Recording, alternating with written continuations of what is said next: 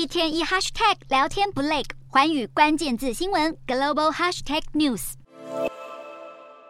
最近，中国求职平台猎聘就发布了一份报告，在网络上是引起了一阵轩然大波。因为在这一份人才和薪资趋势的报告里面，显示了中国在招聘的平均月薪方面，由北京、上海和深圳拿下前三名。北京和上海都是一万八千多人民币，深圳是一万七千多左右。乍看之下好像没有什么问题呀、可是仔细一看，却会发现这个数字好像有点高的太夸张了。等于北京平均的招聘月薪居然可以来到台币八万三千元左右。那不少中国网友就纷纷回应了：难道自己是活在平行时空吗？怎么和自己的亲身经历差这么多呢？那究竟现在中国人的薪资水平到底是如何呢？从这几份的数据当中，或许就可以看出一些端倪了。首先，根据中国国际金融公司的数据就指出，月收在五千人民币，也就是台币不到两万二的人，在中国就有十三亿两千多万，占总人口的百分之九十四点多。那另外，根据中国的国家统计局今年一月公布的数据也显示了，全国平均的年薪是三万六千多人民币，换算成月月薪的话。一个月就是三千人民币而已，也就是说，中国全国人的平均月薪只有台币一万三千多元。再来看到啊，中国今年最新公布的六月青年失业率冲上了百分之二十一点三的历史新高。可是有北京大学的教授就表示了，如果把一千六百万的躺平族、啃老族以及不工作的人也统计成失业的话，中国在今年三月的实际青年失业率恐怕就高达百分之四十六点五了。那面对这样子求职难、薪水又很少的环境，中国的年轻人当然相当有感哦。先前香港的南华早报就报道了，有一名二十一岁的青年在被裁员之后回到家乡，只能从事家政服务之类的工作。可是他每天从早到晚上班，月休三天，换到的月薪却只有两千人民币，大约是台币八千元而已哦。让他感叹啊，现在年轻人的就业情势真的是越来越悲观了。